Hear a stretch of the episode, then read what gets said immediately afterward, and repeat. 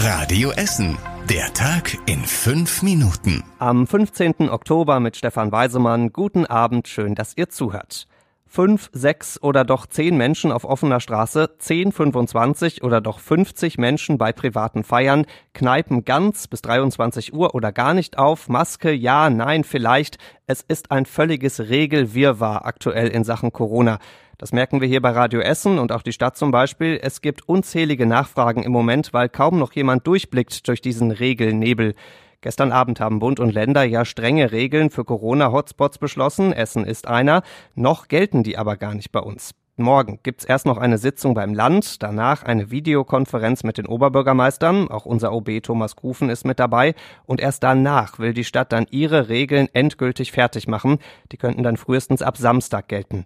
Nur so viel ist sicher, die neuen Regeln werden deutlich strenger als bisher und bis dahin versuchen wir euch zu helfen, wo es geht.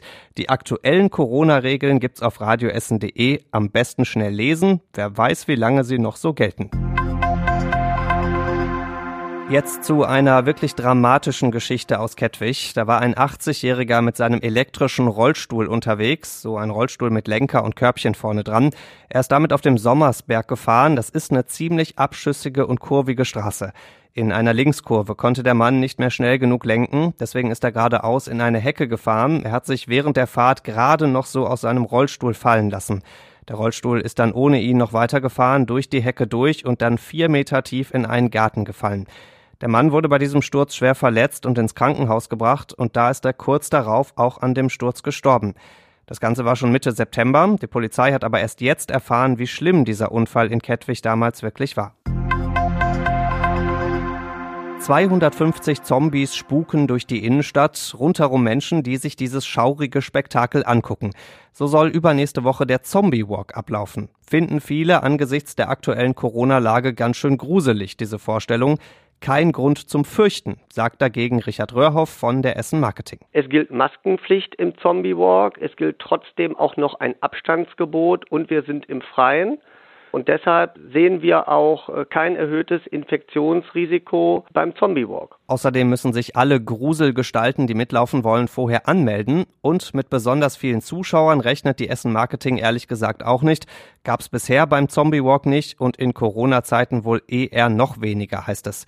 Und zumindest einen Vorteil gibt's ja. Beim Zombie Walk ist es für die Teilnehmer völlig normal, eine Maske zu tragen.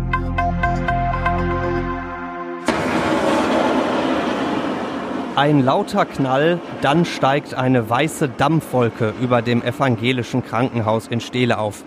Ungefähr fünf Minuten dampft und zischt es da heute Vormittag. Patienten, Schwestern, Ärzte und Pfleger gucken fasziniert zu. Das Ganze war kein Betriebsunfall in der Krankenhauskantine, sondern eine geplante Aktion, denn im Krankenhaus in Steele wird das MRT-Gerät ausgetauscht. Aus dem alten musste Helium abgelassen werden, das ist da zum Kühlen drin und beim Ablassen knallt, dampft und zischt es eben ganz schön. Ein bisschen knaller Klugscheißer Wissen noch zum Schluss. Das Ganze nennt sich Quench. Drei Schwertkämpfer liefern sich in Leite einen gefährlichen Kampf. Das dürfte zuletzt so gegen 1300 irgendwas eine Nachricht gewesen sein. Und heute wieder. Da haben Nachbarn am Autohaus an der Adlerstraße nämlich drei Schwertkämpfer beobachtet, die sich gegenseitig angreifen.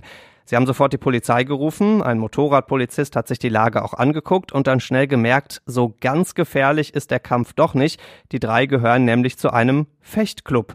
Und wegen Corona haben sie ihr Training spontan aus der stickigen Halle nach draußen verlegt. Die Schwerter waren auch nur Trainingswaffen. Der Rückstoß von Leite ins Mittelalter ist also erstmal aufgeschoben. Und das war überregional wichtig. Gäste aus Corona-Hotspots dürfen nicht mehr übernachten. Das ist das sogenannte Beherbergungsverbot. Die ganze Woche gibt's jetzt schon Streit darüber und heute geht dieser Streit weiter. Denn in Baden-Württemberg und Niedersachsen haben Gerichte dieses Beherbergungsverbot heute gekippt. Sie sagen, dass es fraglich ist, ob das Verbot wirklich gegen die Ansteckung mit Corona hilft. In Sachsen hat die Regierung das Verbot dann direkt von selbst zurückgenommen. Zum Beispiel in Bayern gilt es weiter, die wollen weiter festhalten. In NRW wurde dieses Verbot nie eingeführt. Und zum Schluss der Blick aufs Wetter. Aus Grau wird Weiß, morgen wird's ein bisschen freundlicher als heute. Es gibt zwar viele Wolken über Essen, die sind insgesamt aber heller als heute und es bleibt soweit trocken bei bis zu 11 Grad.